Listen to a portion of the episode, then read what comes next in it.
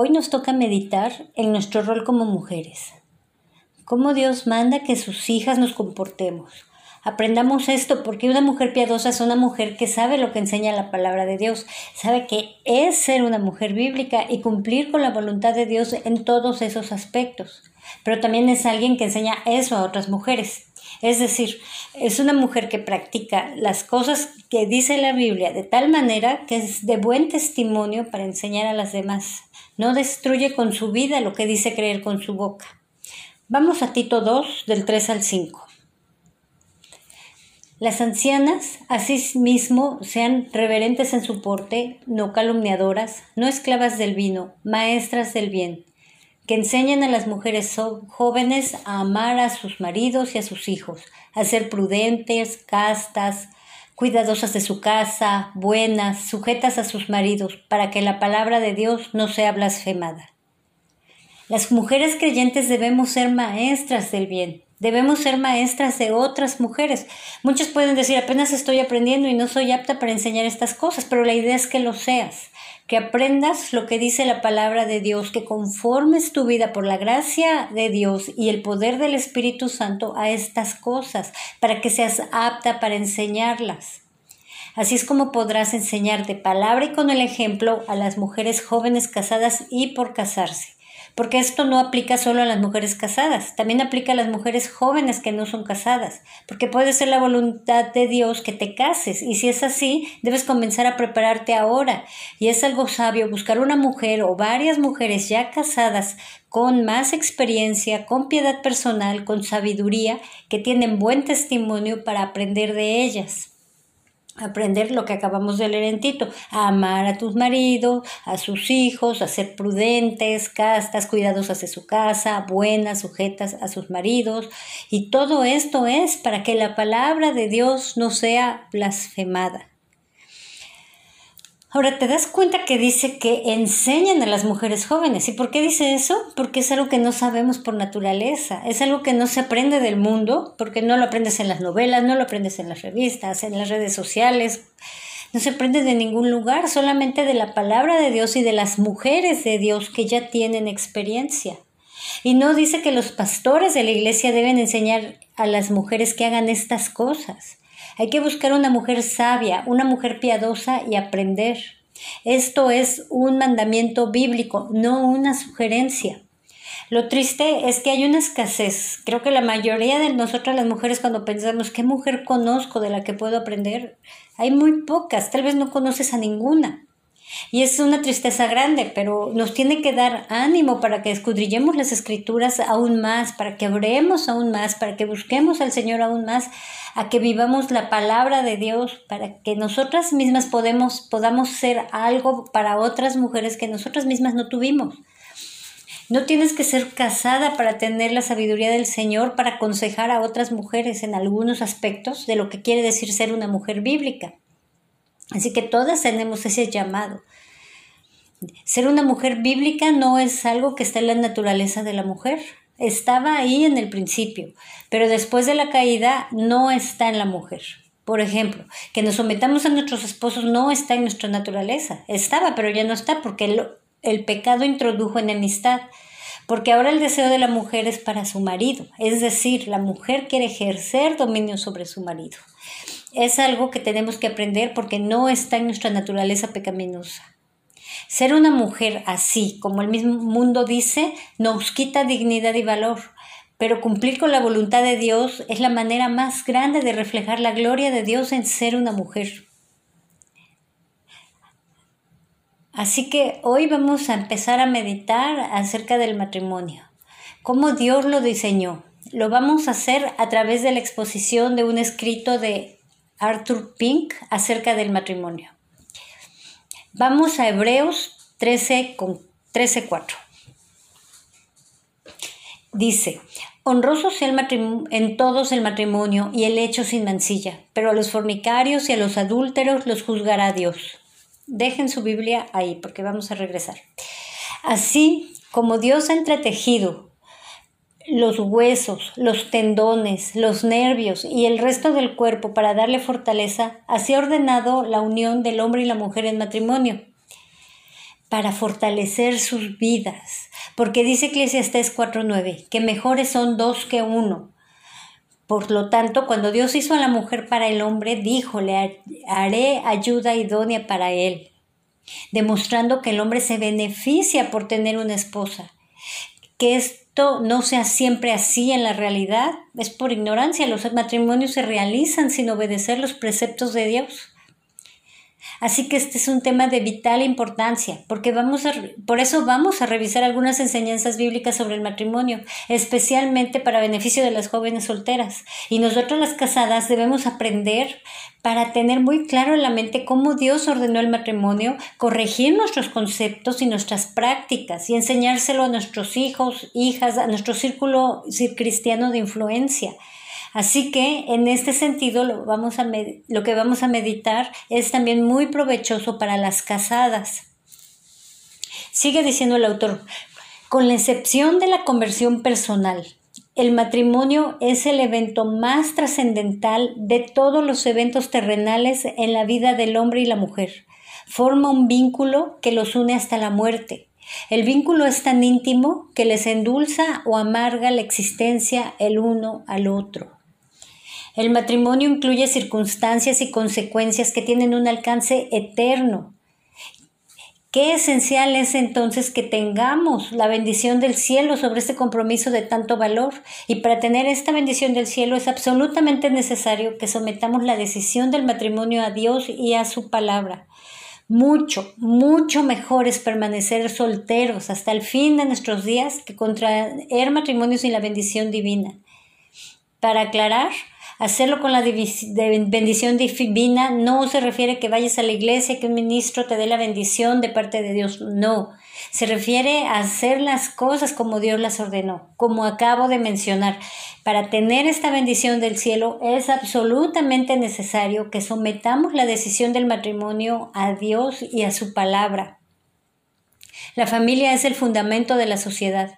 No importa lo excelente que sea la constitución y las leyes de un país, ni lo abundante de sus recursos y su prosperidad. La base segura para un orden social son las familias de la nación. Después de toda una nación no es más que la suma total de sus familias. Y a menos que haya buenos maridos y esposas, padres y madres, hijos e hijas, no puede haber buenos ciudadanos. La decadencia actual de la vida del hogar y la disciplina familiar amenazan la estabilidad de la nación más de lo que pudiera hacerlo cualquier hostilidad de otro país. El concepto bíblico de los distintos deberes de los integrantes de una familia cristiana destaca los efectos de esta decadencia de una manera muy alarmante ya que deshonran a Dios, son desastrosos para la condición espiritual de las iglesias y están levantando obstáculos muy serios para el avance del Evangelio. No hay palabras para expresar lo triste que es ver que los que profesan ser cristianos son mayormente los responsables de la caída de las normas maritales, del no darle importancia a las relaciones familiares y de la rápida desaparición de la disciplina familiar. Entonces, como el matrimonio es la base de la familia, es imprescindible que consideremos seriamente y con, un espíritu de oración lo que Dios ha revelado acerca de este tema de vital importancia. Aunque no podamos, no podemos esperar de tener la terrible enfermedad que está carcomiendo el alma misma de nuestra nación, que el Señor permita que esta enseñanza sea de bendición para nosotras. Empezaremos destacando la excelencia del matrimonio. Nuestro versículo de Hebreos 13:4 decía, dice, honroso sea en todos el matrimonio. Y lo es, ante todo porque Dios mismo le ha otorgado honra. Todas las demás ordenanzas e instituciones, excepto el día de reposo, fueron dadas por Dios a través de hombres o ángeles. En cambio, el matrimonio fue ordenado inmediatamente por el Señor mismo. Ningún hombre o ángel trajo la primera esposa a su esposo. Génesis 2.22 dice, y de la costilla que Jehová Dios tomó del hombre hizo una mujer y la trajo al hombre. Por lo tanto, el, el, matrimonio recibió más honra divina que las demás instituciones divinas porque fue solemnizado directamente por Dios mismo. Lo repito, esta fue la primera ordenanza que instituyó Dios Sí, lo primero que hizo después de crear al hombre y a la mujer, y lo hizo cuando todavía no han caído.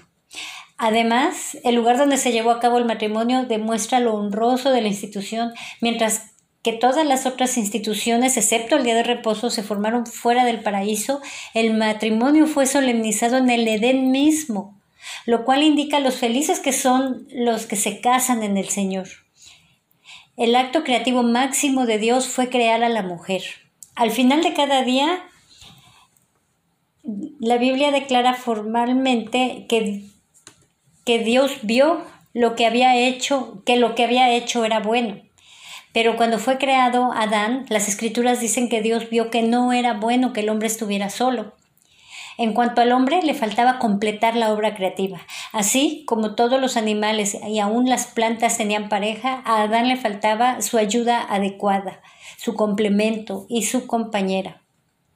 Recién cuando Dios hubo satisfecho esta necesidad, vio que la obra creadora del último día también era buena. Dice el pastor Arthur Tapan, esta es la primera gran lección bíblica sobre la vida familiar y debemos aprenderla bien. La institución divina del matrimonio enseña que el estado ideal del hombre, tanto como el de la mujer, no es la separación, sino la unión, que cada uno ha sido diseñado y es adecuado para el otro. El ideal de Dios es una unión así, basada en un amor puro y santo, que dura toda la vida, sin ninguna rivalidad, ni otra pareja, e incapaz de separarse o ser infiel, porque es una unión en el Señor, una unión santa del alma y el espíritu, del alma y el espíritu, con mutuo amor y afecto. Así como Dios el Padre honró el matrimonio, también lo hizo Dios el Hijo. Primero, porque fue nacido de mujer. Segundo, porque sus milagros, el primer milagro, su primera señal sobrenatural fue en una boda, en la boda de Caná de Galilea, donde transformó el agua en vino. También por sus parábolas, porque comparó el reino de Dios con un matrimonio. Mateo 22, 2, el Señor Jesús dice, el reino de los cielos es semejante a un rey que hizo fiesta de bodas a su hijo. Y también el Señor Jesucristo comparó la santidad con un vestido de boda. Mateo 22, 11 dice, y entró el rey para ver a los convidados y vio allí un hombre que no estaba vestido de boda. Lo mismo hizo en sus enseñanzas. Cuando los fariseos trataron de tenderle una trampa con el tema del divorcio, dio su aprobación oficial al orden original. En Mateo 19, 4 al 6 dice, estamos diciendo que los fariseos vinieron a tentarlo y él, él dio, el, él habló el orden original agregando algo. Ahorita vamos a ver. Dice, él respondiendo les dijo, ¿no, sabéis, ¿no habéis leído que el que los hizo al principio varón y hembra los hizo? Y dijo, por esto el hombre dejará a su padre y a su madre y se unirá a su mujer, y los dos serán una sola carne. Así que ya no son más dos, sino una sola carne. Y agregó el Señor, o sea, todo esto lo está diciendo el Señor Jesús, pero está citando el orden original de Dios. Pero él agrega, por tanto, lo que Dios juntó, no lo separe el hombre. Así que vemos en las escrituras la segunda persona de la Trinidad honrando el matrimonio. También ha sido honrada por la tercera persona de la Trinidad, por el Espíritu Santo, porque usó la relación entre el esposo y la esposa como un ejemplo de la unión que existe entre Cristo y la Iglesia. Efesios 5, 31, 32 Dice, por esto dejará el hombre a su padre y a su madre, y se unirá a su mujer, y los dos serán una sola carne. Grande es este misterio, mas yo os digo esto con respecto de Cristo y la Iglesia. De esta manera el Espíritu Santo honra el matrimonio, compara repetidamente la relación entre el Redentor y el redimido con la que existe entre un hombre y una mujer casados. Cristo es el esposo. Lo vemos en Isaías 54:5. Dice, porque tu marido es tu hacedor, Jehová de los ejércitos es su nombre, y tu redentor, el Santo de Israel, Dios de toda tierra, Dios de toda la tierra será llamado. También a la iglesia. La iglesia es comparada con la esposa. En Apocalipsis 21.9, en la parte final de este versículo dice, y habló conmigo diciendo, ven acá, yo te mostraré a la desposada, la esposa del cordero. Del cordero. En Jeremías 3:14 dice, convertíos hijos rebeldes, dice Jehová, porque yo soy vuestro esposo. Así que cada persona de la bendita Trinidad ha puesto su sello de aprobación sobre el estado matrimonial. En vista de lo que hemos señalado anteriormente, cualquiera que se atreve a creer o enseñar otra doctrina o filosofía lo hace en contra del Altísimo. No es que esto esté eh, estableciendo la regla absoluta de que todos los hombres y todas las mujeres están obligados a contraer matrimonio.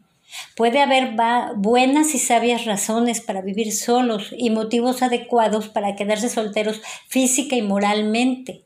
Escuchen, física y moralmente, porque no, no, no la, esa soltería del mundo en que no son, llevan vida de casados, tienen varias parejas, pero quedan en un estado civil de solteros. No, aquí estamos hablando de que no es que hay una regla absoluta para que todos sean, se casen, pero, eh, o sea, hay buenas y sabias razones para vivir solos y motivos adecuados para quedarse solteros física y moralmente. No obstante, la soltería debe considerarse como la excepción en lugar de lo ideal. Cualquier enseñanza que lleve a los hombres y a las mujeres a pensar en el matrimonio como esclavitud y el sacrificio de toda independencia, o que considera que ser una esposa y ser madre es algo degradante, que interfiere con el destino más importante de la mujer, cualquier sentimiento público que sugiere el celibato como algo más deseable y honroso, o, que, o cualquier idea que sustituye eh, cualquier otra cosa por el matrimonio y el hogar, no solo contradice la ordenanza de Dios, sino que abre la puerta a crímenes indescriptibles y amenaza el fundamento mismo de la sociedad. Sabemos cuántas mujeres hacen cosas terribles para cortar su embarazo, porque estamos considerando las cosas completamente mal, completamente en contra de la voluntad de Dios. Ahora, es lógico pensar que el establecimiento del matrimonio debe tener sus razones. Las escrituras nos dan las siguientes. Procrear, hijos. Este es el propósito obvio y normal porque dice Génesis 1.27, y creó Dios al hombre a su imagen, a imagen de Dios lo creó, varón y hembra los creó. No ambos hombres, no ambas mujeres, sino un hombre y una mujer. Para que esto fuera claro y no diera pie a equivocaciones, Dios dijo, fructificad y multiplicaos. Por esta razón, esta unión se llama matrimonio, lo cual significa maternidad, porque es el resultado de que las jóvenes solteras lleguen a ser madres. Otra razón del matrimonio es que fue concebido como prevención contra la inmoralidad. Pero a causa de las fornicaciones, cada uno tenga su propia mujer y cada una su propio marido, dice Primera de Corintios 7:2. Si Dios hubiera querido exentar a alguien, se supone que serían los reyes, a fin de evitar que no tuvieran un sucesor al trono por la infertilidad de su esposa. No obstante, el al rey se le prohíbe tener más de una esposa. Deuteronomio 17, 17 dice de los reyes que no tomarán, tomarán para sí muchas mujeres para que su corazón no se desvíe. No hay razón para justificar el pecado del adulterio y fornicación. Y Dios no hace acepción o excepciones para ninguna de sus ordenanzas. Pecado es pecado, no hay justificación. Por esta razón a la mujer que tiene una relación con un hombre casado se le llama mujer extraña, mostrando que debería ser una extraña para nosotros. Y el autor de este escrito que estoy exponiendo, él, él no dice por esta razón a la mujer que tiene una relación con un hombre casado, él dice por esta razón a las prostitutas se le llama mujer extraña. Y a los niños nacidos fuera del matrimonio se les llama bastardos los cuales bajo la ley eran excluidos de la congregación del Señor. En Deuteronomio 23, 2 dice, no entrará bastardo en la congregación de Jehová, ni hasta la décima generación no entrarán en la congregación del, de Jehová. Al estar meditando en estas cosas me impacté mucho. Me impacté mucho porque son palabras duras, pero son es el estándar moral de un Dios santo, santo, santo. Y si investigamos en nuestra familia, estoy segura que el 99.9% de las que estamos aquí, en generaciones anteriores lejanas o aún bastante cercanas a la nuestra, o incluso en nuestra propia generación, venimos de relaciones adúlteras, de segundos matrimonios, de relaciones de unión libre donde existen hijos de diferentes padres y madres. Pero escuchen esto, de no ser por la misericordia y gracia de nuestro Señor Jesucristo, quien nos redimió de la maldición del pecado. Sin Cristo, nadie podría estar delante de la presencia de un Dios santo, santo, santo. Por la misericordia de Jehová no hemos sido consumidos, porque nunca decayeron sus misericordias. Nuevas son cada mañana, grande es su fidelidad. Dios es bueno y tiene misericordia ante su carácter moral, su estándar tan alto de santidad, todos estamos destituidos. Pero bueno, estamos en las razones del matrimonio. Pero gracias a Dios por su salvación. Gracias Señor por tu salvación, por tu misericordia. Entonces estamos viendo las razones del matrimonio, es procrear hijos, prevención contra la inmoralidad, otra razón del matrimonio es tener un compañero y evitar la soledad. Esto es lo que quiere decir, no es bueno que el hombre esté solo. Dios unió al hombre y a la mujer para compañía y bienestar mutuo, de modo que los cuidados y temores de esta vida fueran mitigados por el optimismo y la ayuda de su pareja. Dice Eclesiastés 4:10, hay del solo que cuando cayere no habrá segundo que lo levante. Entonces, repasando las razones, algunas de las razones que nos da del matrimonio que nos da las escrituras, procrear hijos, prevención contra la inmoralidad y para tener nuestro compañero. Ahora, esta sección está, es importante, vamos a hablar sobre la elección de una pareja. Obviamente aquí la mayoría estamos casadas pero es de mucha edificación para las solteras y para nosotras las casadas, para que aprendamos e instruyamos a nuestros hijos y a las más jóvenes. Lo insisto mucho, pero no digamos, yo ya pasé por allí, yo ya no tengo, yo ya me casé. No, aprendamos, aprendamos cómo es el reino de Dios, cómo Dios ordena sus cosas, cuál es su voluntad, para que nosotros las tengamos esos conceptos en nuestra cabeza y se los enseñemos a nuestros hijos como dije a las otras mujeres de la iglesia, es un mandato. Entonces, ¿cómo vas a elegir una pareja? Una persona que está soltera y que es creyente, obviamente. La persona seleccionada para ser nuestra pareja de por vida no puede ser un pariente cercano que la ley divina provea. Apunten Levítico 18 del 6 al 17 y después lo revisan en su casa. Pero no puede ser un pariente cercano que la ley divina prohíbe. El matrimonio, otra cosa a considerar, el matrimonio debe ser entre cristianos. Desde los primeros tiempos Dios ordenó al pueblo que habitara solo, ¿no? que no sea contado entre las naciones. Y el, motivo que tuvo el Señor no era por racismo o para que no se mezclaran como una raza especial, sino era porque ellos adoraban otros ídolos, adoraban ídolos y los iban a corromper. La ley para, para Israel en relación con los cananeos era en Deuteronomio 7.3, no emparentarás con ellas, no darás tu hija a, a su hijo, ni tomarás a su hija para tu hijo.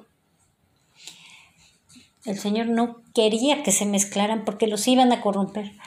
Esdras, cuando vemos en Esdras capítulo 9, vemos cómo vinieron unos líderes de Israel, vinieron a Esdras y le dijeron, el pueblo de Israel y los sacerdotes y levitas no se han separado de los pueblos de las tierras de los cananeos, eteos, fereceos, jebuseos, amonitas, moabitas, egipcios y amorreos, y hacen conforme a sus abominaciones. Porque han tomado de las hijas de ellos para sí y para sus hijos, y el linaje santo ha sido mezclado con los pueblos de las tierras. Entonces, más adelante dice que Estras se enojó, es que ya estaban corrompidos, como dice, han ahora no se han separado de todos estos pueblos y hacen conforme a sus abominaciones. ¿Por qué lo hacen? Porque tomaron a las hijas y a los hijos de ellos, se casaron. Esdras rasgó su vestido ¿no? y se, se, sentó angustiado en extremo. Y, y, bueno, en el versículo 10 al 12 va con el Señor y le, y le ora y le dice, pero ahora, ¿qué diremos, oh Dios nuestro, después de esto? porque nosotros hemos dejado tus mandamientos que prescribiste por medio de tus siervos los profetas, diciendo la tierra a la cual entráis para poseerla, tierra inmunda es a causa de la inmundicia de los pueblos de aquellas regiones, por las abominaciones de la que han llenado de uno a otro extremo con su inmundicia. Ahora pues, no daréis vuestras hijas a los hijos de ellos, ni sus hijas tomaréis para vuestros hijos. Aquí Esdras está diciéndole el mandato al Señor, diciendo, el Señor, rompimos tu mandamiento. Bueno, eso era en el antiguo pacto, y, pero con más razón entonces requiere Dios ahora la, la separación entre los que son su pueblo por un vínculo espiritual y celestial y con los que son incrédulos. Segunda de Corintios 6:14 dice, no, no, no os unáis en yugo desigual con los incrédulos. Hay solo dos familias en este mundo, los hijos de Dios y los hijos del diablo. Entonces, si una hija de Dios se casa con un hijo del maligno, ella pasa a ser la nuera de Satanás. Y si un hijo de Dios se casa con una hija de Satanás, se convierte en el yerno del diablo. Con este paso tan infame se forma una afinidad entre uno que pertenece al Altísimo y uno que pertenece a, su archienemigo. ¡Qué deshonra! ¿Qué, ¿Qué tal unión le hace a Cristo? Y es una cosecha amarga para el que siembra, porque en cada caso el pobre creyente es el que sufre, como sufriría un atleta que se amarra a una roca pesada los tenis y después espera ganar una carrera. Así sufrirá el que quiere progresar espiritualmente después de casarse con alguien del mundo. Y si tú que eres creyente soltera y estás contemplando la perspectiva de comprometerte para casarte, la primera pregunta para hacer ante la presencia del Señor tiene que ser, ¿será esta unión con un inconverso? Porque si tú tienes realmente conciencia de la diferencia inmensa que Dios en su gracia ha establecido en tu corazón y tu alma, y aquellos que aunque son atractivos físicamente permanecen en sus pecados, no tendrás ninguna dificultad de rechazar cualquier sugerencia o propuesta de hacer causa común con ellos.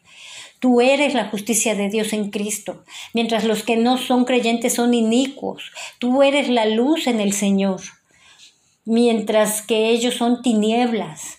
Tú has sido trasladada del reino del Hijo amado de Dios al, al, reino del Hijo amado de Dios, mientras que todos los inconversos se encuentran bajo el poder del maligno. Tú eres hija de paz, mientras que todos los inconversos son hijos de ira. Por lo tanto, apartaos, dice el Señor, y no toquéis lo inmundo, y yo os recibiré. El peligro de formar una alianza así para, para casarte con alguien antes del compromiso matrimonial, esa, esa alianza aparece antes del compromiso matrimonial. Ningún creyente verdadero consideraría seriamente a menos que hubiera perdido la dulzura de la comunión con el Señor. Esto es algo que todas nosotras debemos examinar, solteras, casadas, jóvenes, adultas, todas, ¿quiénes son tus amigos? ¿Son creyentes y demuestran con su vida que lo son? Y estoy hablando de amigos, no de familiares o de personas que conocemos, con las que nos relacionamos en el trabajo, en nuestras actividades diarias, o nuestra familia, como dije, porque es un hecho que estamos rodeados de personas incrédulas. Pero tu grupo de amigos con quien disfrutas estar, platicar, te gusta escucharlos, ¿Quiénes son? ¿Son creyentes? porque tienes que estar apartada de Cristo antes de poder disfrutar la compañía de los que están enemistados con Dios y cuyos intereses se limitan a este mundo. La hija de Dios que está guardando su corazón con diligencia no disfrutará, no puede disfrutar de una amistad cercana con el no regenerado. El buscar o aceptar una amistad cercana con no creyentes es el primer paso que lleva a apartarse de Cristo. Así que el sendero del cristiano, que el cristiano está llamado a tomar, es realmente uno angosto. Pero si tú intentas ampliarlo o dejarlo por un camino más ancho, lo harás violando la palabra de Dios para tu propio perjuicio.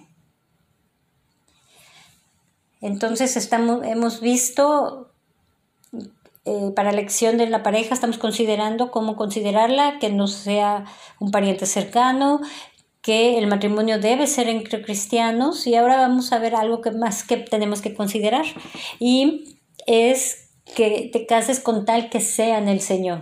Y eso va mucho más allá de prohibir casarse con un no creyente. Aún entre los hijos de Dios hay muchos que no serían compatibles.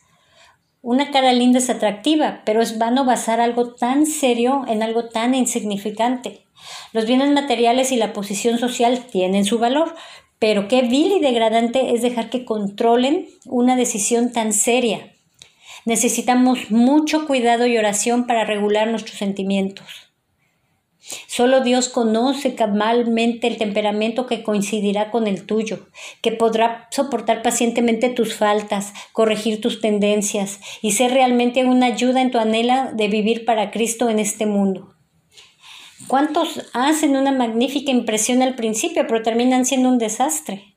Solamente Dios, nuestro Padre, puede protegernos de las maldades que acosan a los desprevenidos. No basta que tengamos el visto bueno de amigos creyentes maduros en su fe y de nuestros padres. Es muy valioso y necesario este, este consejo de ellos. Pero por más interesados que estén por nuestro bienestar, su sabiduría no es suficiente. Solamente Dios, aquel que estableció la ordenanza, tiene que ser nuestra prioridad si esperamos contar con su bendición sobre nuestro matrimonio. Ahora, la oración es fundamental, pero no toma lugar en el cumplimiento de tus responsabilidades. ¿No? En, en, nuestra responsabilidad el Señor requiere que seamos cuidadosas y discretas y que actuemos, que no actuemos apuradas y sin reflexionar. Proverbios 18, 22 dice, el que haya esposa haya el bien y alcanza la benevolencia de Jehová. Haya implica una búsqueda. El hombre de Dios busca una mujer consagrada consagrada al Señor. Su pareja tiene que ser como la esposa de Cristo, pura y santa. Así que si tú estás buscando o lo, ideal conforme a la voluntad de Dios que te cases con un hombre de Dios, él debe buscar a una mujer. Pero tú tienes en tu responsabilidad ser una mujer de Dios y no para buscar encontrar marido, sino porque amas al Señor, ser una, una mujer consagrada a Dios. En esa responsabilidad Tienes que buscarlo. Así, que el anhelo más grande de tu corazón sea el Señor, que tu prioridad en esta vida sea buscar el crecimiento en el conocimiento del Señor, amarlo cada vez más. Y vivir en dependencia del Espíritu Santo. Una vida de obediencia al Señor. Por amor a Él, por amor a Cristo, no por ninguna religión. Para que cuando el Señor te dé a tu marido, ese esposo tuyo haya hallado el bien y alcanzado la benevolencia de Jehová esa es tu responsabilidad. Ahora ya rápidamente vamos a buscar unas características por las que puedes identificar una pareja consagrada e idónea para ti. Primero la reputación.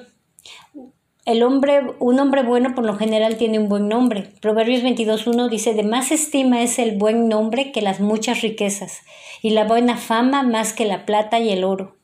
Nadie puede acusarlo de pecados patentes a, alguien que tiene una buena reputación. Eso es algo que tienes que checar. Segundo, cosa que podrías considerar, el semblante. Nuestro aspecto revela nuestro carácter. Y es por eso que las escrituras hablan de las miradas orgullosas o las miradas lascivias. Isaías 3.9 dice, la apariencia de sus rostros testifica contra ellos. Otra cosa a considerar, cómo habla, porque de la abundancia del corazón habla la boca. Ese es Mateo 12, 34 y Proverbios 16, 23 dice, el corazón del sabio hace prudente su boca y añade gracia a sus labios. Tú también cuida tu boca, porque la mujer virtuosa abre su boca con sabiduría y la ley de clemencia está en su lengua.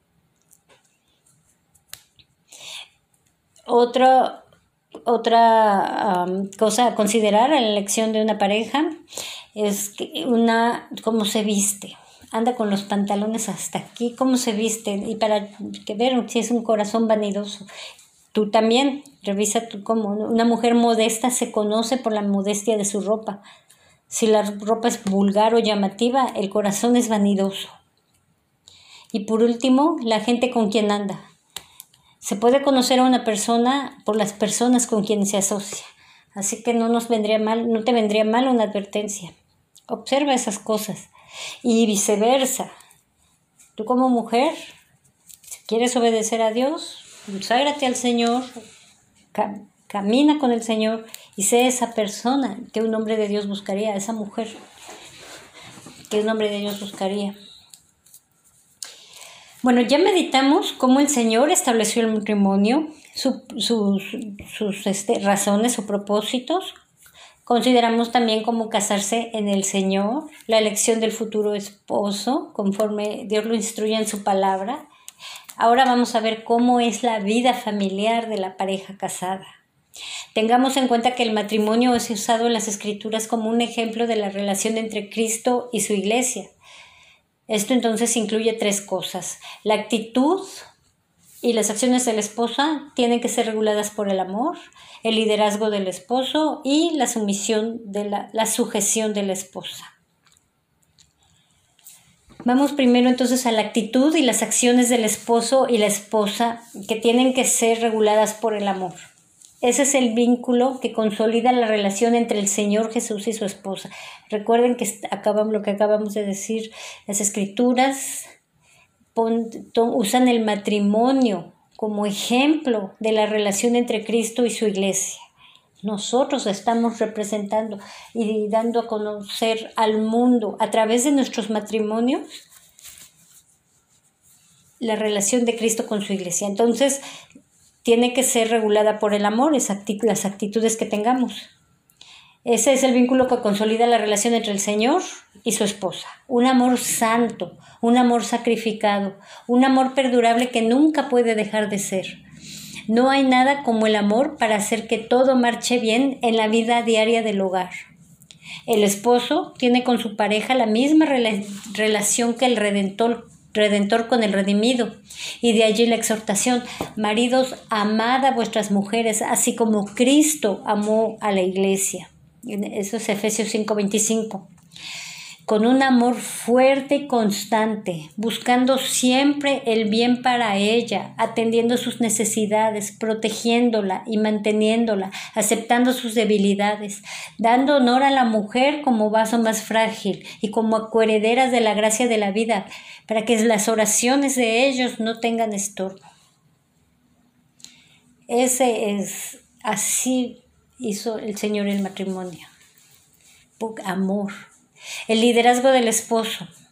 Otra, otra de, otra de la, cómo es la vida familiar de una pareja casada, otra característica es el liderazgo del esposo.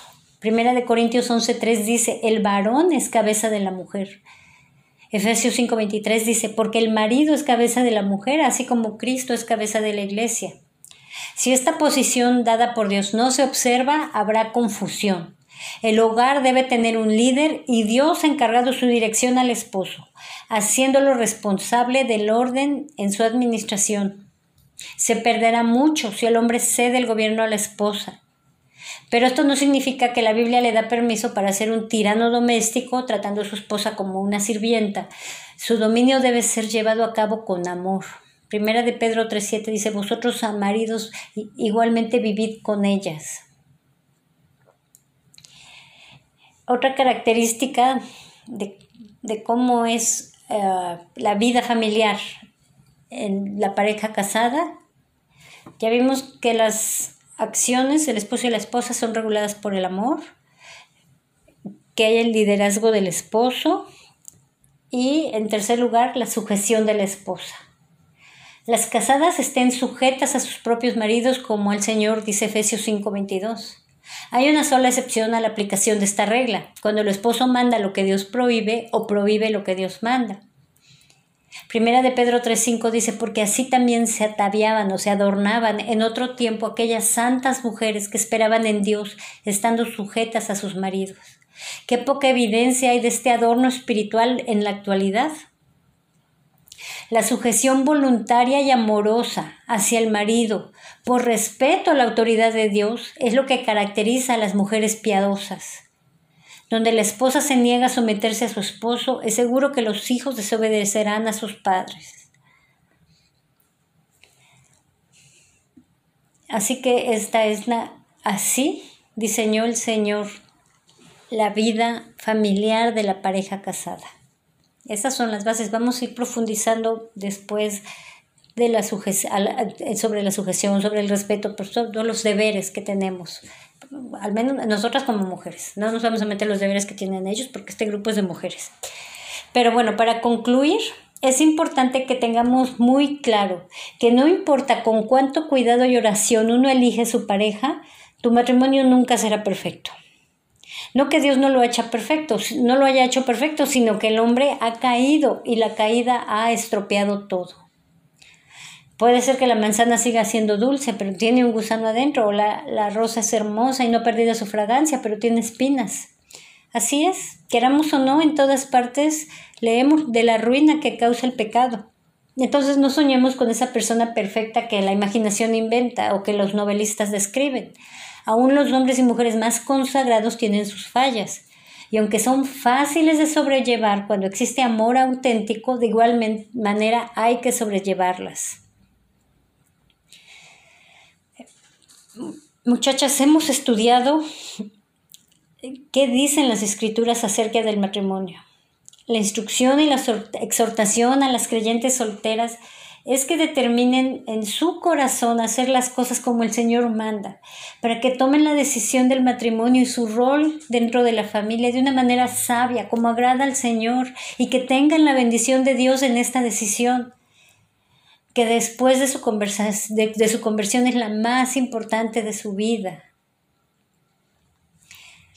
Ahora, para nosotras las creyentes casadas, la exhortación es que no nos adaptemos a este mundo, sino que, transformemos, sino que nos transformemos mediante la renovación de nuestra mente, para que verifiquemos cuál es la voluntad de Dios, lo que es bueno, aceptable y perfecto, e instruyamos a nuestros hijos e hijas en el correcto entendimiento de la voluntad de Dios. Seamos maestras del bien, Podría decir que la mayoría de, nosotras las casadas aquí, si no es que todas, no teníamos un concepto claro de cómo Dios instituyó el matrimonio. Nos casamos en completa ignorancia, no éramos ni creyentes, yo creo que la mayoría aquí. Al elegir un esposo para formar una familia y ejercer nuestro rol dentro de la misma, no tomamos en cuenta de la voluntad de Dios. Y en esto hemos pecado. Pecado es no conformarse a la voluntad de Dios. Todas llevamos sobre nosotras las consecuencias de nuestras decisiones en el matrimonio.